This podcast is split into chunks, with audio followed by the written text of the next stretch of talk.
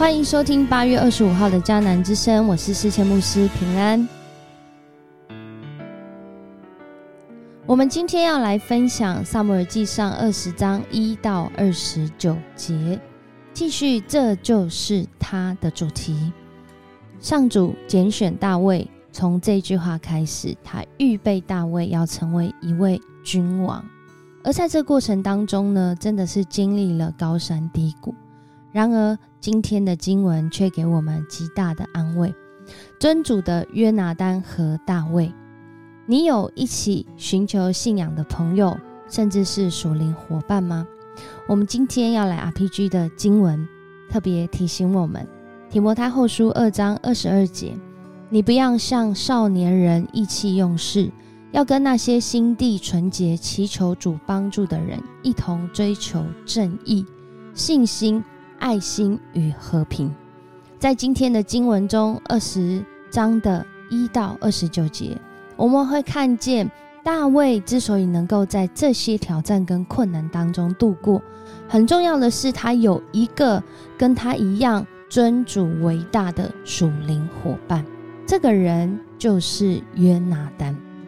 在今天的经文当中呢，我们可以看见大卫。他面对到的是一个生死之际啊，但是因着有一位帮助他、爱他，甚至跟他在上主面前一起立约的约拿丹，他的生命就度过了这个难关。有一个道上的弟兄，他向跟他传福音的人提出一个挑战。他说：“你们圣经里面说的这个所罗门，我们知道后来他就是大卫的儿子，所罗门王被称为最有智慧的人。他借着上帝知道很多智慧，但是人为什么有了智慧还会做愚蠢的事？这位道上弟兄挑战传福音给他的朋友。这位道上弟兄当时很年轻哦，大概国高中的这个年纪。”他的这个朋友呢，其实是忘年之交啊，大他很多岁。因着这个朋友传福音给他，然后他发现这个朋友很特别。我怎样挑战他、挑衅他，甚至有点羞辱他，他仍然要跟我传福音。他看见这位朋友他爱主的言行，陪伴他。在他过去生命很混乱、没有盼望的时候，他渐渐的从专注负面，在原生家庭，在这个道上生活，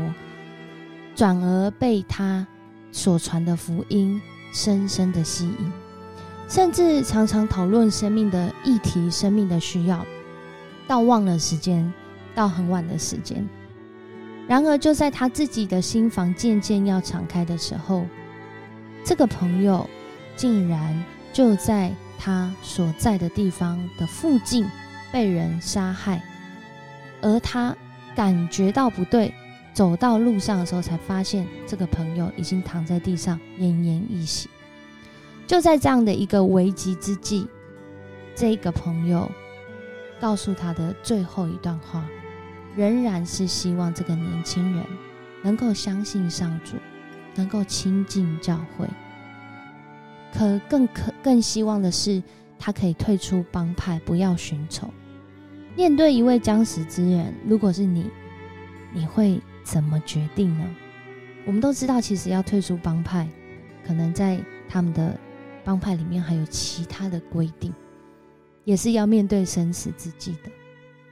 然而，今天的大卫。也面对到这样一次又一次的危险，而这位属灵伙伴约拿丹跟他如何做出有智慧的决定？在今天的经文，我们看见扫罗原来被约拿丹讲述了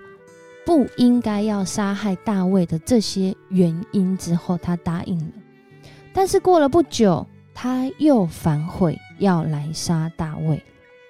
所以大卫逃到这个萨摩所在的拉玛，然后又回到了啊这个约拿丹这里，然后问了他到底发生什么事？为什么我要被你的父亲来追杀、来杀害呢？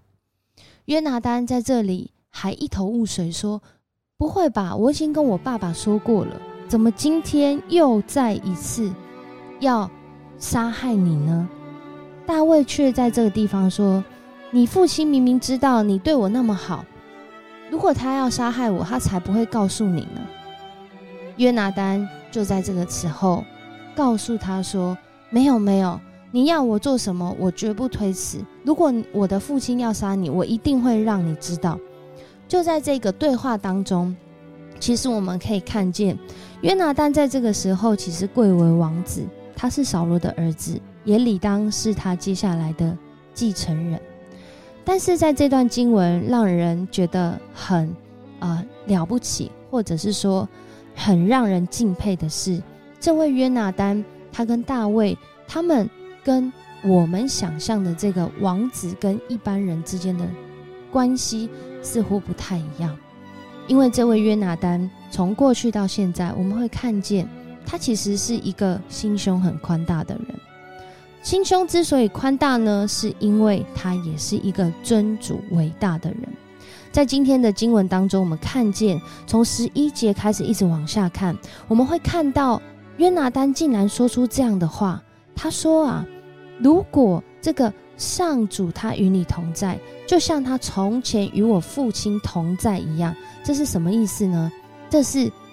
上主拣选了扫罗做王。而他就与扫罗同在。如今大卫他被高立，如果真的就像上主他的这个决定一样的话，愿我们两位之间，约拿丹跟大卫之间，能够忠诚相待。这个意思就是。其实约拿丹他没有自己一直在想自己的利益，在想自己家庭家族的这些利益，他是在想，如果真的是这位上主拣选大卫的话，他希望他自己的生命、大卫的生命、他们家族的生命，因着两位他们一起尊主为大，在主里面立约的这个关系，使他们不论谁做王，未来他们都来保护。来照顾对方的家庭，在这里我们可以看到约拿丹，他不仅是有能力哦，他还有胸襟哦。在这边让我们看到说，这对比扫罗的生命真的是有很多啊很多啊费解的地方。这也让我们想到，在大卫后来当王的时候，而扫罗跟约拿丹他们真的死在战场上。大卫做王之后，约拿丹有一个儿子叫米菲波色，他真的善待这个米菲波色，而且这个米菲波色呢，他好像生来就是有残疾的人。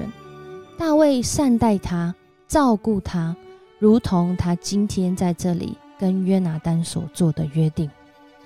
在这段经文当中，也提醒我们，很多时候在信仰的道路上。我们真的是会遇到困难跟挑战，甚至我们的过往，如同刚刚讲的那个见证，这位道上弟兄，他遇见自己家庭里面极大的苦难，因为他的父亲不仅是家暴他的母亲，更是家暴他们一家人，连他的阿公他都家暴。然后呢，因着自己心里的不顺遂，后来竟然是自己了结了自己的生命。这对这位道上弟兄来说，真的是心里面很复杂的情绪。一方面希望有父亲的关爱，一方面又非常的愤怒于父亲的作为。然而，在一位带领他信主，并且常常陪伴他、与他一起来寻求信仰的朋友的生命中，虽然这位朋友后来没有长久陪伴，却是在他信仰道路上。非常重要的属灵伙伴约拿丹后来很长一段时间也没有陪在大卫身边。